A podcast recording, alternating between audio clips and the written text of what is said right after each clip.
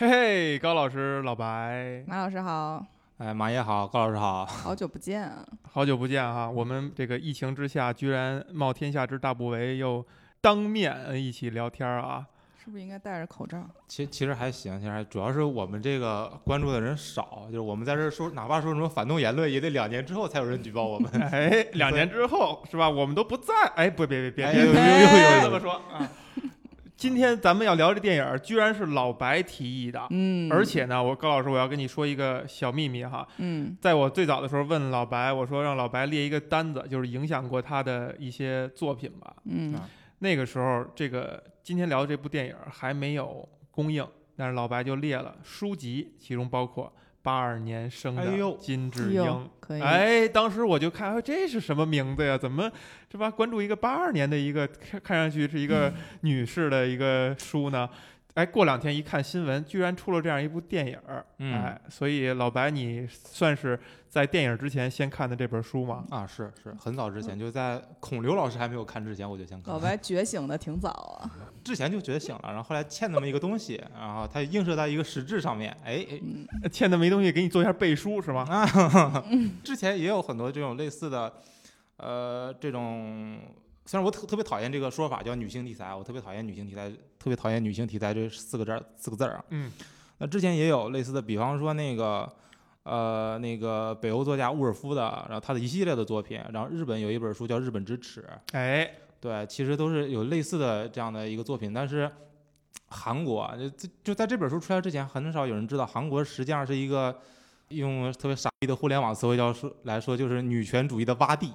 洼地，就女权主义低谷吧啊就是大家都以为呃，我们东亚这个对的东亚三强当 中，对几强里面就是应该对吧？就是嗯女权主还做的挺好，就平权这事儿做的还挺好的。那实际上，韩国作为呃四小龙吧，还是说那个亚洲几强之一吧， 就是四小龙四小龙这事儿特别暴露年龄 嗯，啊。对他看他得够杂的你。对他在女权这边做的其实是特别差的，一直以来都是做的非常的差劲。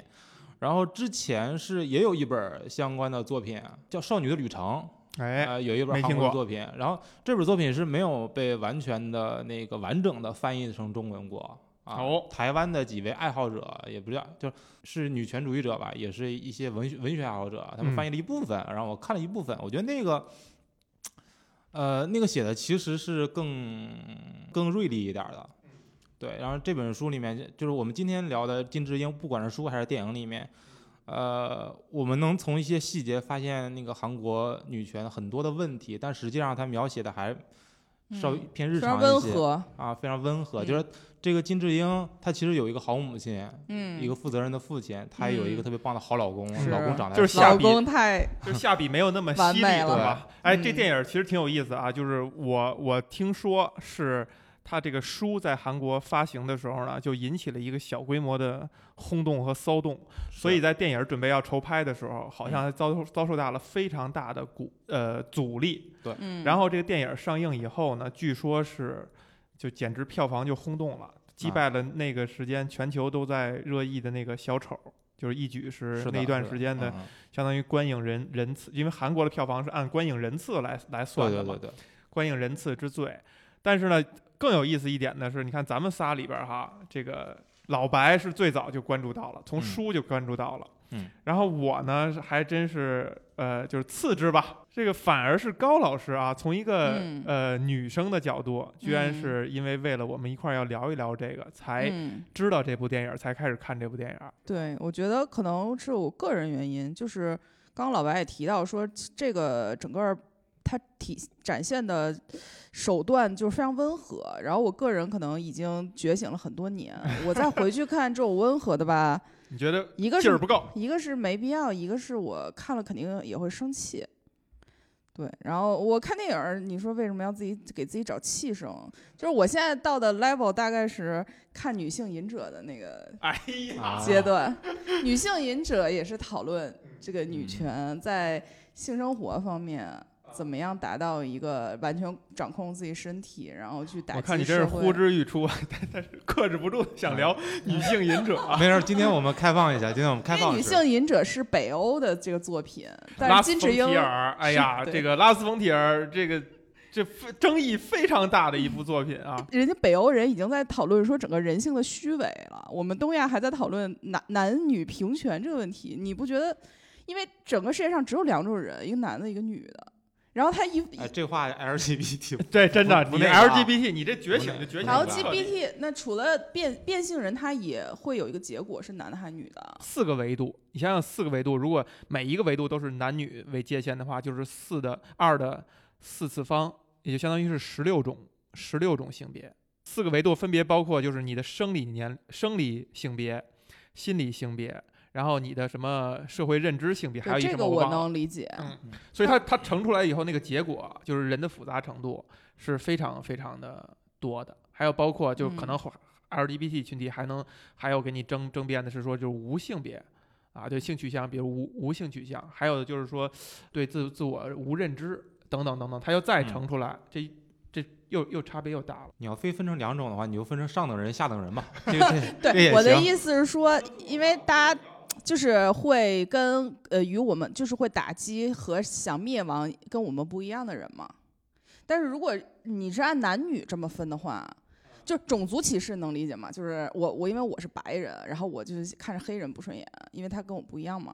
但是男女这个我真的是不能理解，因为大家毕竟还是要结合，然后要繁殖，要干嘛？有意思是在于呢，就是有一个说法，我忘了是听谁说的了，是觉得男女永远不可能平等和平权，直到有一天就是子宫不再只长在女人身上，对吧？嗯，但是好这个说法就很极端了。我我我先表明一下我立场啊我非常反对男女完全哎在每一件事情上都要平等的。对我也反对。嗯嗯，老白，你呢？这这有啥好争的呀？表明立场，表态。这有啥好争的呀？因为这个就是哪就我们先暂且呃粗暴的把划分成男女啊，我觉得这个是非常正常的一件事情，嗯，对吧？就是比方说你在嗯两个两个人两个人在一起，对吧？你多做点家务，然后嗨他多做点 这种最老套的，这种最老套的，对吧？你达成某种和谐关系其实就可以了，达成让双方都愉悦的和谐关系对就可以了。合理的分工合作，能者嗯多劳，跟你是男的女的没关系。是的，就按个体进行划分，但是不要按性别进行划分就可以了。嗯这个挺挺简单的。我不知道这个是不是一个争议点，就比如说有一些非常的强调女性觉醒或者说女性意识的朋友啊，他会嗯争辩，他就说，他就说你你认为男女真的是不平等的吗？我说某种程度上是的，比如说从这个力气、从身嗯体的这种强对壮程度嗯来讲的话，嗯那这个生物的特性嘛，男的就是要相对来讲强壮一些，你的力嗯气、你的肌肉构成啊，还有包括你用用力的方式，嗯，他的争辩点是说，那女的我也可以锻炼呀，我也可以去那个通过锻炼、通过训练、通过这个肌肉练习，然后达到跟你们差不多的力气。嗯，哎，这个你们怎么看？我觉得这个特别达不像，到。这达不很到很像那个就是文科生跟理科生争，我努力学一学物理我也行，就这种。 我我哎，觉这得、个比喻很好啊。我觉得其实没有必要，就是无论是自然科学还是人文科学，你都是在为社会做贡献。对，我觉得两者都是有价值的。嗯，这个这个很像。然后那个女性也有我们男性死活也做不到的一些东西，这个是完全是都有的。是，但是你看他说的这个说法啊，是特别像那个数学家或者物理学家那种较真儿的论证方式。嗯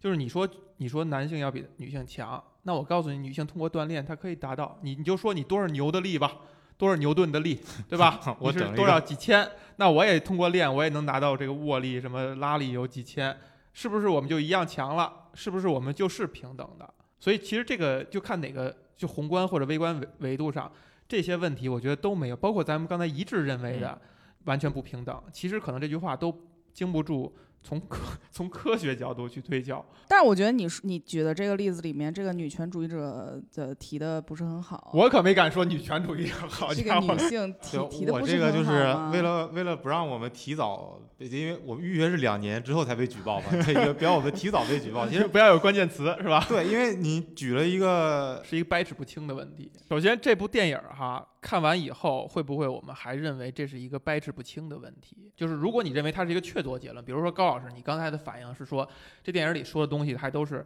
比如 level level 一的事情，你已经到了 level 什么 n 了，然后你就看这个东西，你就会觉得它，哎呀，它这个不是给我看的，或者说它是更广。更有广对阔的应给该大教育教育教最育大最众初级的那些还没有一点儿点儿觉醒的那些女性也好，还是和男性也好和，所有男性，和所有男性因为我不管你觉没觉醒，你都要意识到现在社会现状就是这样。啊，对。嗯那如果是这样的话，就相当于这个电影讲了，如果只讲了一个 level 一的问题，它就相嗯当于、就我们类比为它讲了一个一加一等于一的问，呃一加一等于二，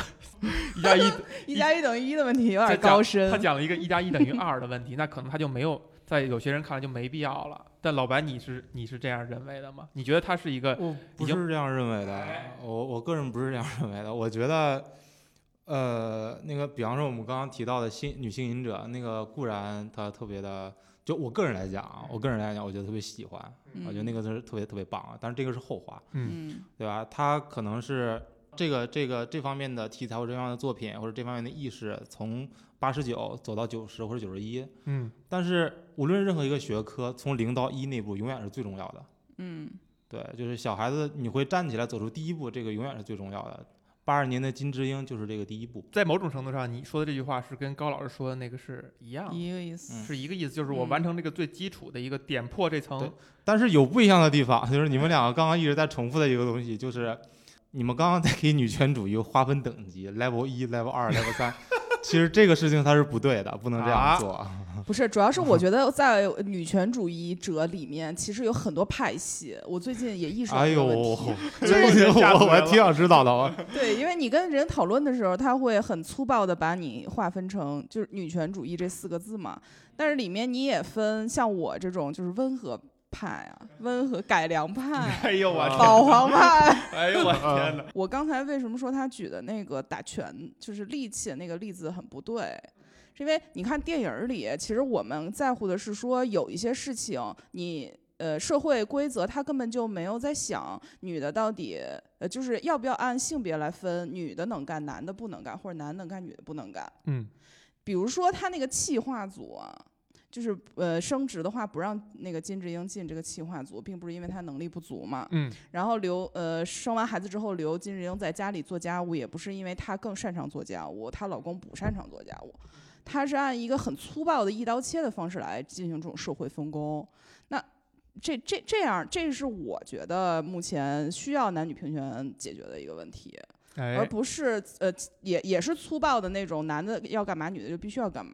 女的都都得成为董明珠才是成功的女性，才是平权的女性 嘛？但是，但是我们聊之前没有讲这个电影的情节是吧？但是无所谓，我们我们就我们就默认大家已经看了这个片子了啊，对对，已经看了这个片子。然后，呃，这块儿就是那个女性在职场啊、职场有可能被默认的受到一些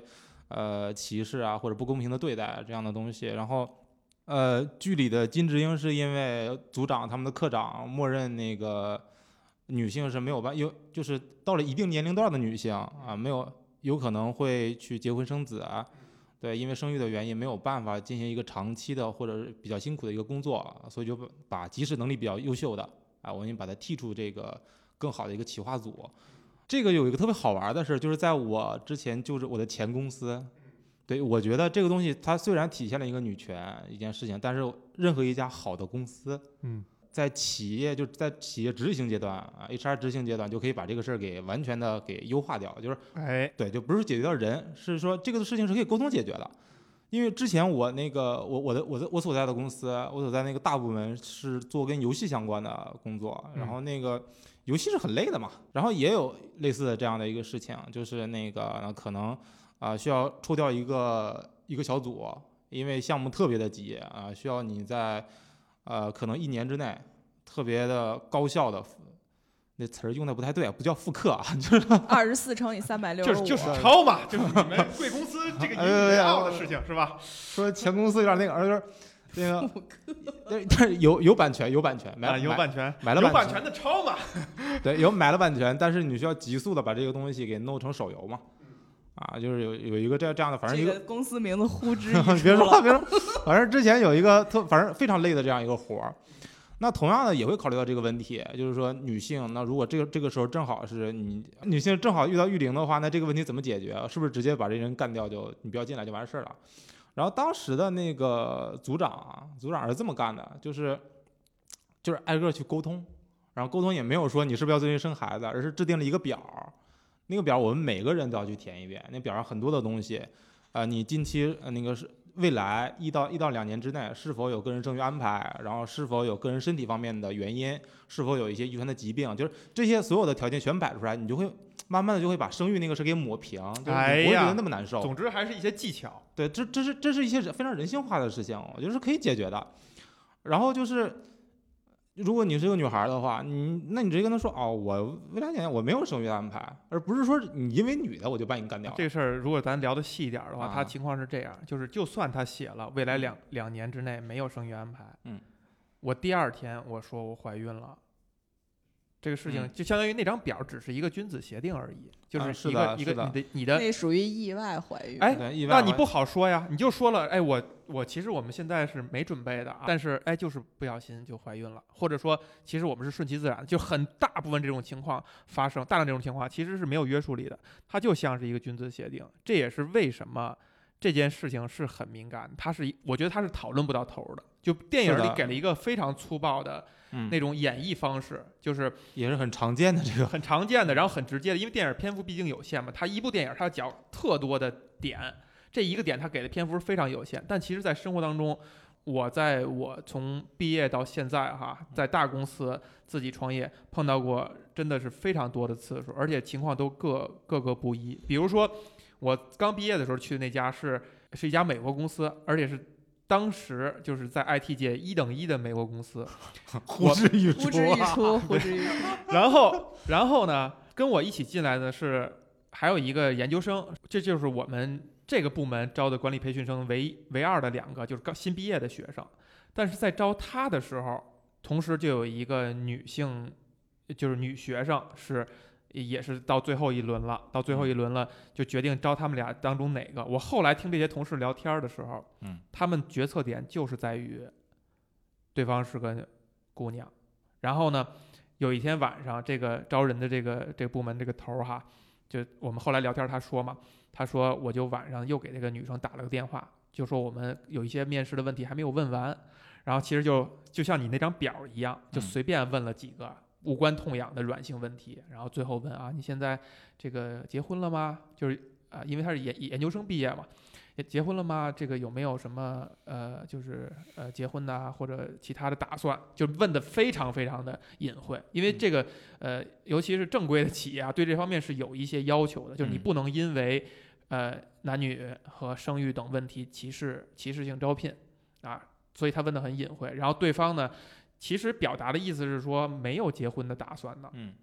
但仍然最后他还是不放心，最后招了一个招了那个那个男那个男生。看你这样就得结婚是吧？然后再有呢，就是呃，后来我当我接触了一些小的游戏公司的时候，也是他们有的人请我说帮忙推荐个，比如说在营销领域很强的人，哎，我就说，哎，我这儿有一个女同事啊，其实她非常非常好，哎讲了半天，然后对方说说，哎呀，说这个还最好是男生，因为是小公司，他就不在意这些了，他就说最好是男生。这女的要是来了以后要去生孩子啊什么的，这事儿就太麻烦了，就说的就比较直接了，因为是反而是小的公司嘛，就是这些问题永远是被考虑的，而且是非常的自然的。就包括等我创业了以后，嗯我真的也会考虑这个问题。在我一创业那一刻，我当时有一个合伙人是个女合伙人，我特意跟她聊一聊，就是因为咱们是创业，对吧？而且她也算是合伙人，她也是要拿钱进来的。那你有没有想过，如果将来你真的生孩子的话，这个事儿怎么办？因为我觉得我是真的是很开诚布公的，因为这也是你的一个事业，嗯你也不希望说你因为你的经历牵扯，然后，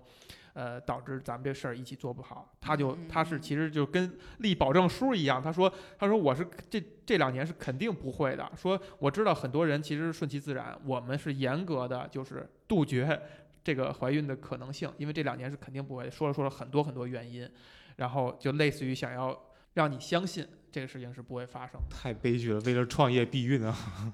我觉得还是还是，嗯，那个解决方法就是个体个体分析，嗯具体问题具体分析，而不是你还没有聊，然后你就光看看简历上一个性别，你就直接都不给人家机会。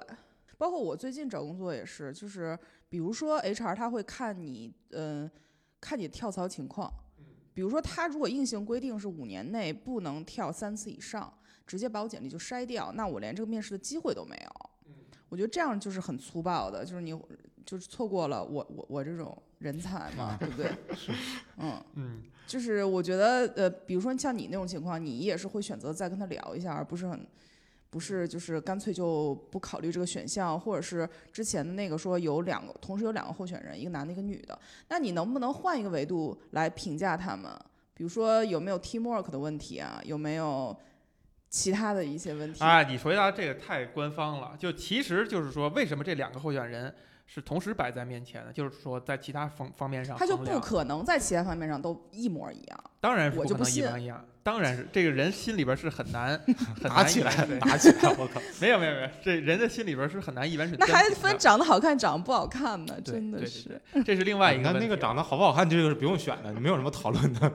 这是另外一个问题，这不是那个经典的笑话星吗座，星座很点重要，啊好不星座好？很重 要。经典的笑话就是最后这两个人盘权衡了半天，选一个选胸大的啊，选一个。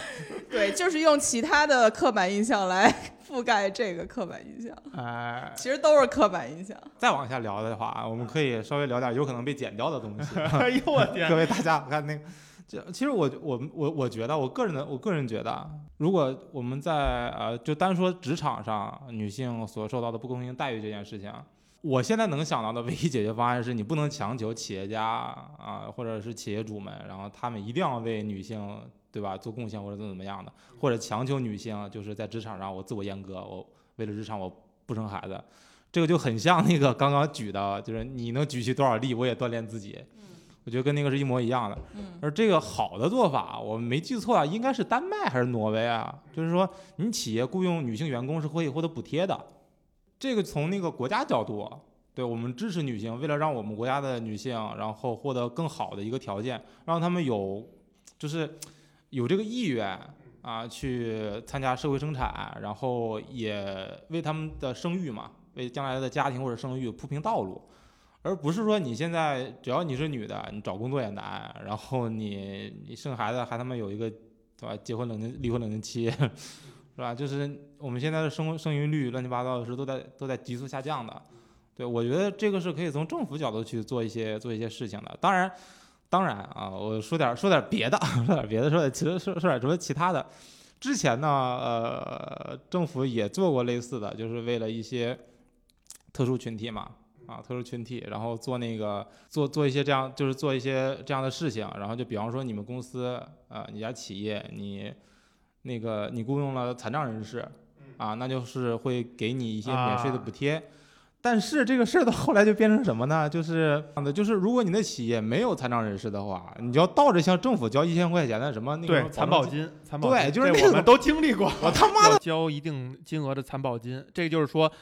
意思它的逻辑是说，你现在不帮着整个社会来去给残障人士提供工作了，那好，你就把这个责任平摊了。你来掏这个钱给国家，国家负责给残障人 士，合着不是政府补贴， 是你们来补是我贴们来补那贴些，是对的吧？这个问题不不不不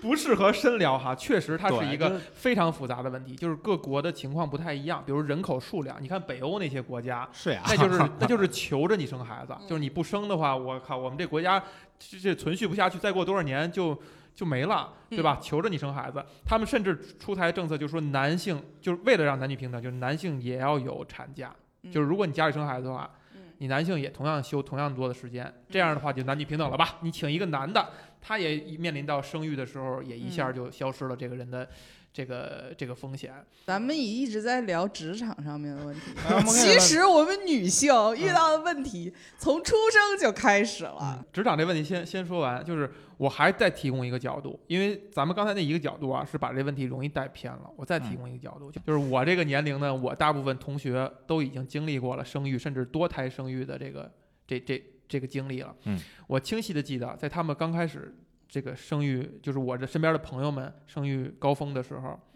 真的有不止一个女性的同学和朋友提到过，现在我在单位，我就是能不干就不干，我就是到什么恨不得就是迟到早退，我我我现在根本就管管不了这个，我我心里就是我孩子，我根本不管不顾。尤其在银行工作的，他知道他自己是铁饭碗，或者不愿意不会受到惩罚什么的，他就会肆无忌惮的在工作当中不负责任，嗯然后随意的剪短工作时间，就是无理由的啊，随意的剪短工作时间，然后一副那种爱咋咋地的样子。甚至有的女生说，因为我们生育是履行的社会责任，所以你单位你不应该对我有任何要求，我是为嗯整个社会做贡献的。乍一乍一听觉得有道理，就 对，这个就是刚才我也想拉回到这个问题，就是说，其实，嗯，这个现象并不是说完全二元对立的，就是说女全体女性都在争的那个争取权利，然后只呃我们的对立面是男性，不是这样的。哎嗯，哎，说得好，高老师这句话说得好，请展开讲讲。之前看过一个何森堡和六层楼录的一个视频，我觉得他们提的一个观观点特别对，就是说男性也应该和我们一起来争取男女平权。哎，否则太整对个了社会的压力就全在你们男的身上，我们太女对的就是理所应当回家养孩子。你一下就点破了我跟老白的心理。你说，你说你刚刚提那个女员工，她回家养孩子，是不是同事就是敢怒不敢言，觉得虽然她嗯这样做是不对的，但是你也不能说她什么。哎，而且你相应的领导也是这样，嗯，敢敢怒不敢言，而且他这个怒火甚至有可能会牵连到其他人，嗯就这些都是连锁反应，对所以导致这个同事会更加觉得你这个孕妇也好，或者说你这个在就是奶妈也好，这个简直就是危害我嗯们这个小团体。比如说我今天请假，一个特别重要的会，我请假，我说我回家看孩子，你领导是不是哑口无言，也不敢说我？但是如果是一个男的，就不不不不会这样，就是男的受到这个事业的影响就很大，是因为所有社会的压力都在男的身上，他就必须要在事业上有所一个什么成就，他没有退路。你说男的呃，在家家庭中寻寻寻找一些存在感，他。他社会没有人没有人认可他，目前是这样的，是吧？对对尤其是对我们东亚这个嗯几个兄弟国家都是这个感觉哈。你男性你在家里做的再好、嗯啊，也是会让别人多多少少有那么一点儿瞧不起哈。是啊，首先确实说一下，就是那个马老师一路走来，这个确实周围都人丁兴旺，啊 周围这周什围么意思？周围怀孕的人都很多，我觉得嗯生孩子的我也不知道为什么怎么那么多，哦然后因为岁数大了，哎啊，是是，好，我我还是还是想想问一下，就是我但每次当我们举举一个例子的时候，那这样的例子是不是多？它是否是普遍存在的？啊，那如果这个事情它确实是普遍存在的，然后它会成为我们聊下一个事情它的一个支点。如果事情只是几个个例的话，那我觉得就还行，就是因为我们刚刚聊的就是一个女同事因为自己生孩子，然后在工作上不管不顾了这种事情，我见过的最多的不是因为女生生孩子，是因为某几个同事自己做一个自媒体，他有个公众号，自己有自己的另一摊儿。 嗯这个事情绝对是普遍存在的，因为老白，你的工作经历就是一线城市互联网大厂，这个在整个社会中是非常非常小的一个比例。我从生长在一个央企系统，就我们单位真的嗯嗯都是这样，正经单位、嗯正规单 位、我们都一直是不正经的。 八亿中国农民的单位， 哎呀，，哎呦呦呦，真的都是这样。真的都是这，就所有的女性员工，其实到这个一定年龄以后。就真的重心完全就在家庭上了哈，真就的你指的是央企是吧我？妈都中午回家给我做饭，下午四点钟去接我放学。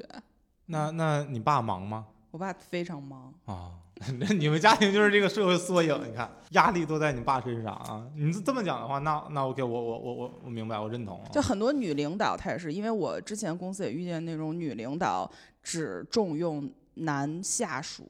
嗯，这种你就更气。你心想，大家都是女人，你为什么就看不到我？ 就是我也是二，大家都二十多岁，还没有遇见那种生育啊、结婚的问题。这个时候你就从，就是他过来我们组找人过去帮他干活，就只找男生，然后对男生都是笑脸相迎，对女生就非常凶。我也不知道，就是我想说，我们的问题在于女性自己就嗯，从源头更上令切人断了很多嗯我们的可能性。嗯我们的敌人先就是先解决内部问题。其实是那些那个不负责任的女性是吗？嗯，嗯，女性没有团结起来。这个我我嗯我可能以前也举过这个例子啊，在有一个就是那个《爱在三部曲》电影里边儿，曾经用铭文儿就是台词儿点出来过啊，就是说那个男男孩儿说嘛，说女性主义或者说女权，他一直怀疑是男生男性发明出来的，就是用来解放自己，就是哎希望女性啊赶紧自自我解 放，赶紧觉醒啊，性解放、性觉醒，这样我们男生就能更加肆无忌惮的怎样怎样怎怎样怎？样，哎。嗯，这个话我也跟一些就是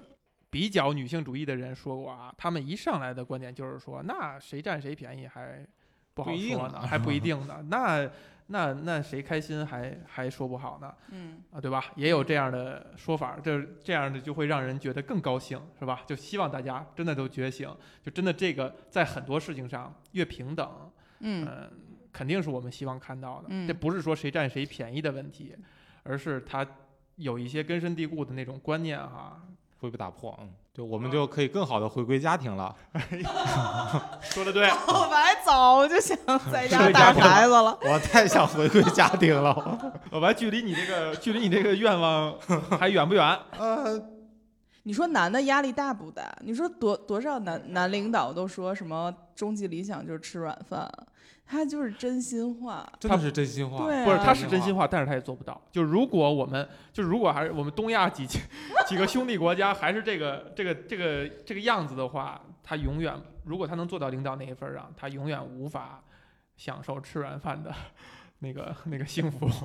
他永远无法做到。这就是像另外一个那个陈词滥调，就是说那些当领导当惯了的人，当他有一天退休以后，回家就要。批阅一下老婆的什么今天吃什么菜单，也写一个同意是吧？审阅，因为他尝到了这个权利和呃社会地位带给他的就是快感甜头儿甜头儿以后，他无法吃软饭的甜头被你们远远低估了，朋友们。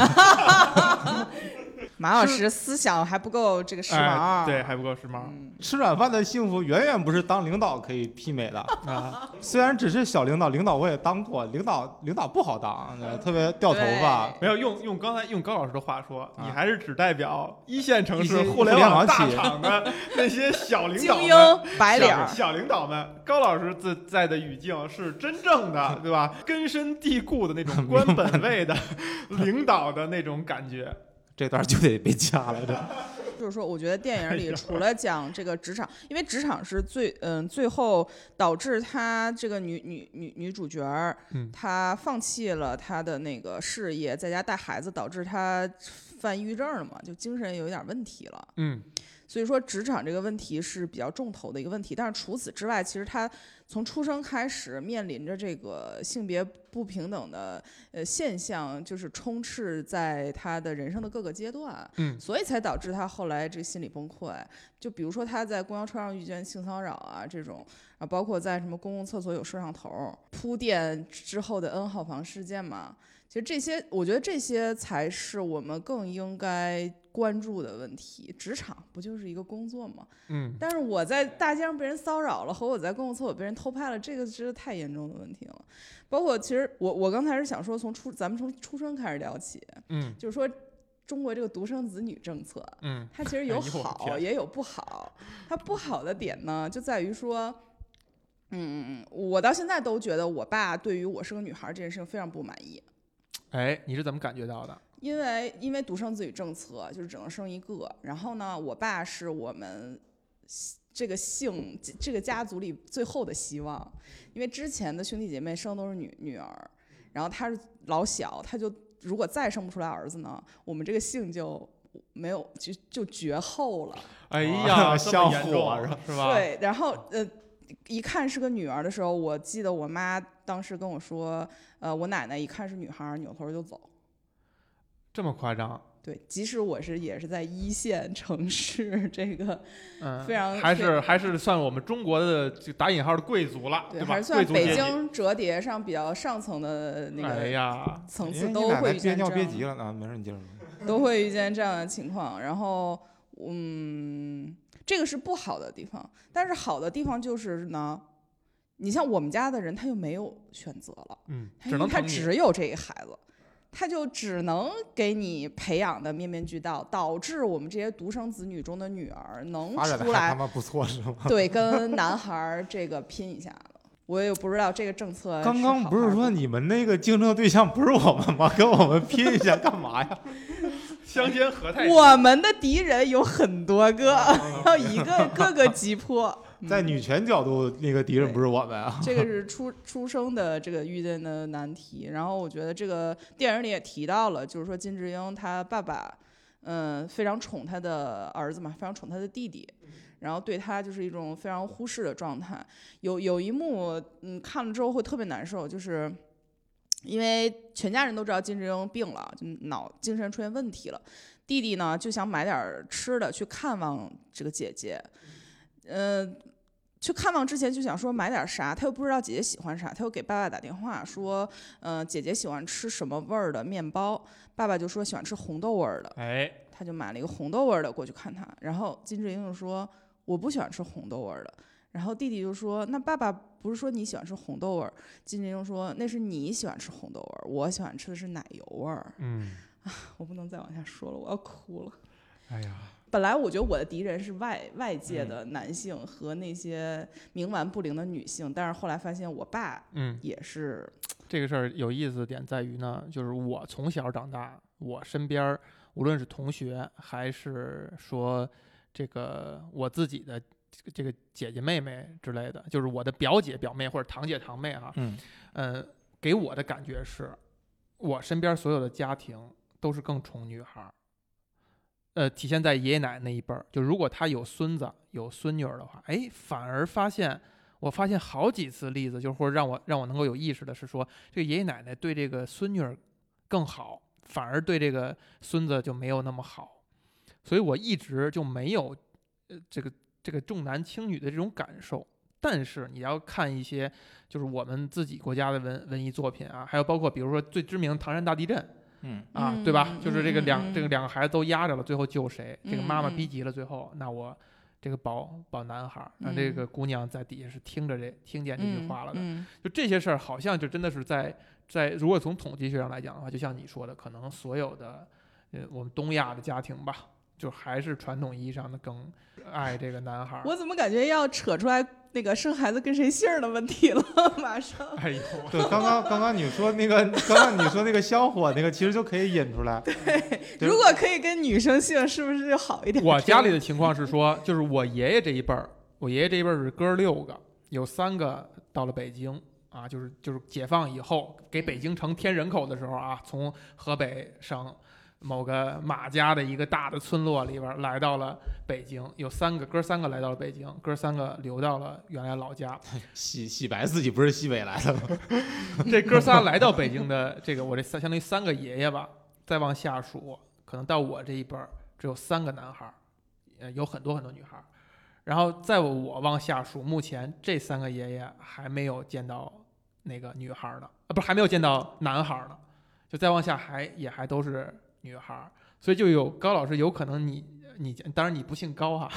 你家那个情况就是至少在我爷爷这一辈儿，他们来到北京这三个孩子可能已经再往后也也还暂时还没有男孩儿，但是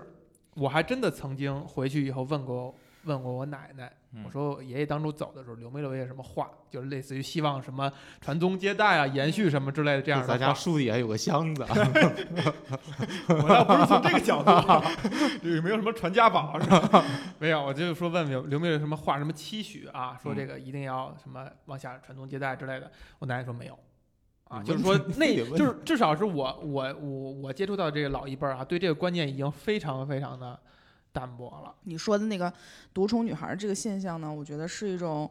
呃误区，是因为他如果独宠男孩儿，你就不会关注。哎，也有道理，嗯，幸存者偏不是叫孕妇效应。哎，不是，也不 是，别别别别别！就变不了了。 这叫起名效应。啊 但凡有个事儿，一定得起个名儿。 你知道吗我也是我们这个姓白的这个独苗这事儿苗，的最后一个，哎呀，哎哎呀，是而而压且力大不大？而且不要脸的说一点儿，不要脸的说一点儿，就是可能是可能是在我们那个省，嗯，我们那破省，对吧？就不说是哪儿了，就我们这个民族里姓白的就是挪威最后一个了， 挪威还是瑞 典？真的吗？然后，但是但是无所谓，整个民族人还是很多的，整个民族人还是非常多，交给他们无所谓。 啊，啊交给他们了。对，然后因为因为之前确实是非常机缘巧合的就查了一下这事儿，然后发现好像真他妈是这样，对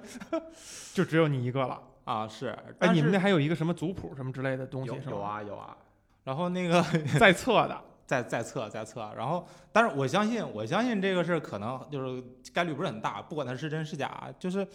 我我爹妈啊，他是我爹之前跟马老师说过，我爹是亲自告诉过我的啊，你将来如果不是特别那个什么的话，其实可以不用生孩子，嗯啊，我爹是亲自给我讲的，他现在仍然这样想吗 仍？然这样想，爹自断香火，特别牛。哎，就不信这个邪是吧？ 不要这样那呗。也不用这样，倒 是听着那个，听着特别那个什么，就是跟跟景说那个儿子，你其实就是香火这事儿从来就不重要，他嗯从来就不重要，就是哪怕说你将来如果你女朋友家有特别的要求啊，也可以跟人姓儿。你跟她姓都可以，就咱们不看这个东西。哎呀对，就是你，就是你急眼了，用用我们老家话，哎我暴暴露老 家了，就是你急眼了，你跟人家姓其实也行，啊就是这无 所谓。我我当时听着他崩溃，我操哥，你看 我爸爸你爸你看这么开，我我爸对这方面看得特别淡嗯，啊，觉得。是他最开始老爹告诉我的，就是人这玩意儿就是个个体啊，你生了之后，啊，你就是看你的个人嗯个人本分吧。你要是觉得我们父母还挺好的，那你就孝敬一下我们；你觉得我们俩都傻逼，你不用管我们。哎呀这东西啊你看对我这，个你就不太用，然后送到我们这个养老服务机构。我天，都都连上了，这都。就是如果你将来是想要一个小孩儿的话，那你就是你的目标就是让你的孩子，就是你你爱你的孩子，然后并且让你的孩子知道你爱他，就是让你的孩子也爱你啊，他因为爱你，将来愿意和你在一起，愿意去常回来看看你，那这个是这个是好的，就不要跟他们讲什么孝顺，什么二十四孝图都是，嗯这是我爹给我讲的， 哎，我爹觉要得真是把这个些话都跟你说出来的话，那真是挺不容易。是不是我说出来了？是不是是我其说？实现在我觉得就是有一个错觉，我们可能认为家长那一辈儿可能不是这么想的，可能会想着什么孝顺啊，什么呃传宗接代啊，或者说呃你将来一定要给我养老啊怎么样嗯？我觉得也有可能我们家长那一辈儿有很多人已经真的开明到了老白父母这样的 这个阶段，嗯只不过他们可能没有机会，或者说没有一个由头把这个去事情表达这个表事达儿出来。嗯嗯嗯他是能察觉的。有时候我们聊到这个，就是说那个撇开一些考虑因素啊，那你想不想要一个孙辈儿的小孩儿呢？就是他他那这哦个是想要的来这是欲擒故纵，其实。不是不 是他是希望你逆反，没有说没你有不要喊，我偏给你生孙子嗯，， 偏性 白，就气激死你！激激将法，有本事你生一个，对，有本事你生一个，我看看。呃，就是他他是他是这样想的，就是这段还是得掐掉，还是得掐掉，得掐着吧。哎，我觉得我们这样聊会，其实就会给一些可能他身边的环境没有这么不是这种环境，可能他是比跟金智英一样，或者比金智英更封闭、更落后、更封建的环境。嗯然后他听见这个这些信息，他会知道还有我们这样的人，嗯就给他一点信心吧。因为我最近会认识一些。嗯，比较封建的省份的或者城市的我朋友，我我我家是吧？对，好，就是像南方，比如说什么他客家人或者是哎福福建人，嗨，对他特别传统，我就然后他，但是他嗯内心也可能是追求自由那种状态，但是他会怕呃周遭人给到他的眼光，每当这个时候就鼓励他，我说不然你就来北京，我身边都是我这样的人。就嗯你在我这个圈子里生活，就不会有太大的压力。北京除了吃的难吃点儿，其他都还行，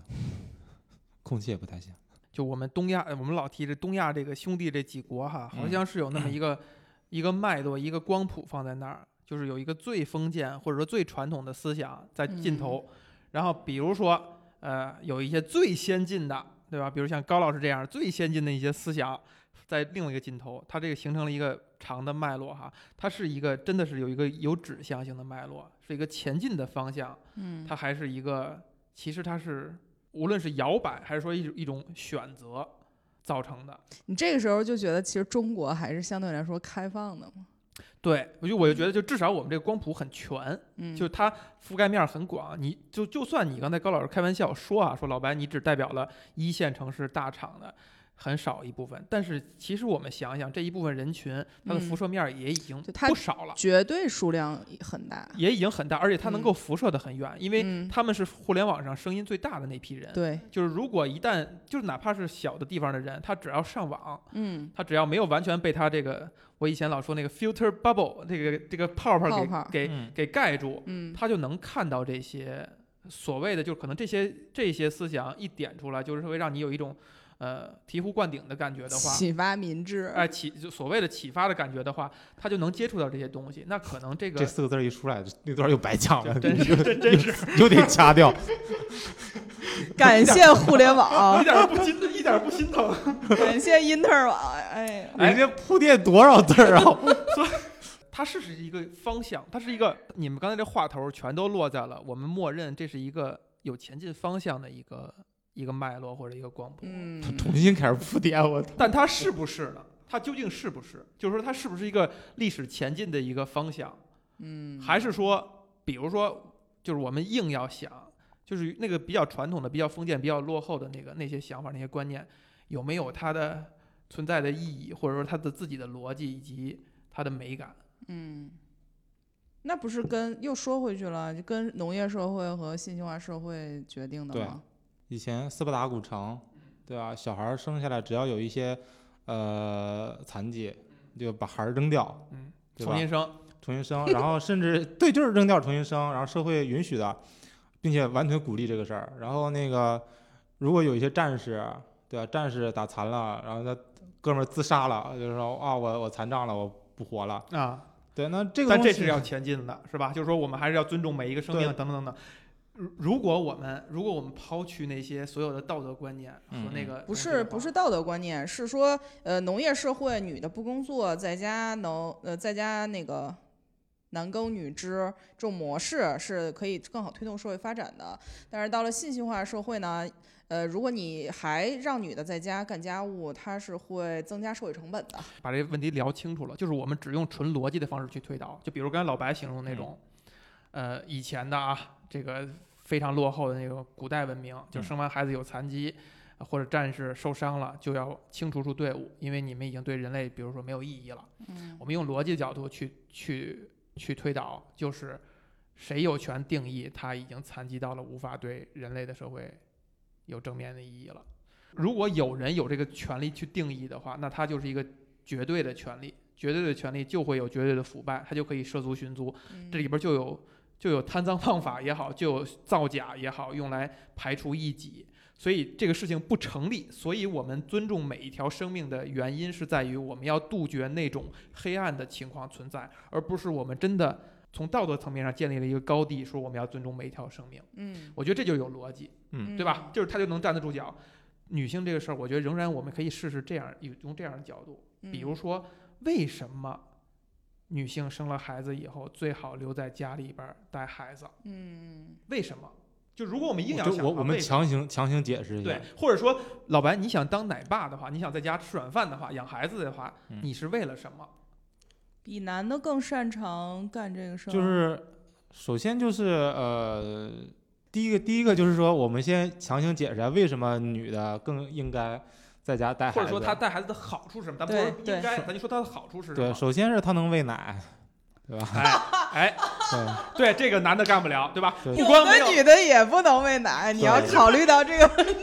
对，这是一个，当然我们确实就是依靠现在这个科技进步啊什么的，就男的也可以去冲奶粉，然后做做做做做做奶罐儿嘛，嗯对对对，也对，可以做奶罐儿也挂在身上，也对对体对验一下这个母亲的那种那种感觉哈。因为因为是有用的，就是那个你挂在胸前，然后那个小孩儿你抱着小孩儿，小孩儿吃也方便。没错儿，没错儿，哎，对，这就是一个那科个学的你推理。对，那个你比拿手喂要那个更省劲儿。好，对，虽能然喂奶看着第二，看着第不是二那么好，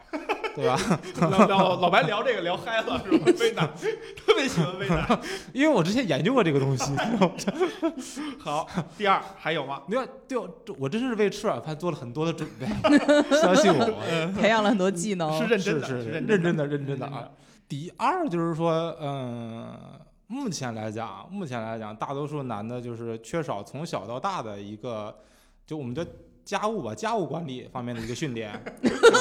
这个系统化的训这练，个可以被替代，这个这个可以被替代。对对嗯后天男的努力来训练也可以，对，是吧？后后天嗯努力是可以完成的好。这是可以高老完师，你成想到什么原因吗？哎，我提一个这个呃没你们都无法反驳的原因，嗯的，，然后嗯，因为女性是 one hundred percent 确定这个孩子是自己的。哎，说得好，说得好，就是女性疼这个孩子毫无顾虑，从我嗯身体里滚出来的是吧？对，不排除医院报错了的情况啊，但是这是极端情 况。嗯但虽然说，据说在我那个年代，嗯这个百分之四五十的可能性就是报错了，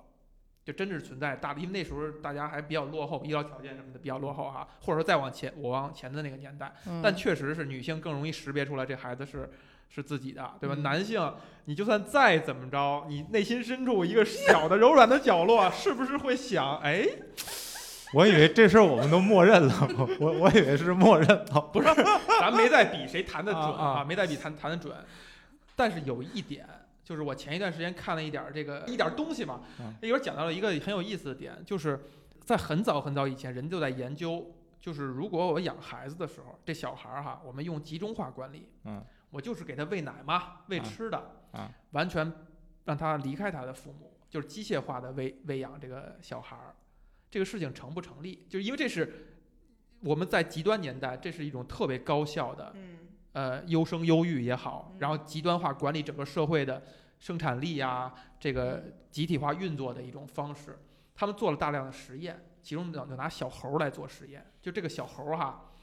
给它做两个妈妈，都是机械妈妈，有一个妈妈是冰冷冷的，都是啊机械骨架，然后身上带一奶瓶儿，就是你能喝奶。有一个妈妈呢没有奶瓶儿，但是她是毛茸茸的，也是都是假妈妈。嗯你发现这个小猴儿最后，它从一出生开始没有任何的同类，只有在这跟这两个妈妈关在一个屋子里边儿。这个小猴儿就是吃奶的时候去这个机械这儿吃两口，然后大多数时候是抱着这个毛茸茸的这个假妈妈。然后如果一旦出现惊吓，就是你你突然间给它扔出来一个怪声儿或者一个小嗯怪物，嗯它自然而然反应的是抱着那个毛茸茸的那个物体，也就是说这是一种生物的一种本能。嗯然后真的就有那种极端科学家拿小孩儿做过实验，他们找了一批孩子，生完以后离开他们父母，只给喂食。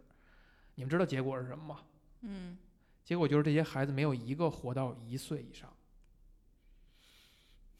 这是哪儿做的实验？我我具体我忘 了， 啊反知道正了。反正应该是上世纪的前半叶，前半叶做的实验。上世二纪前战之前前半夜，哎，存在这个实验，可能比如说有有实验当中的不不科学的地方或者误啊差哈、但是我觉得它至少给了一个结论，就是说，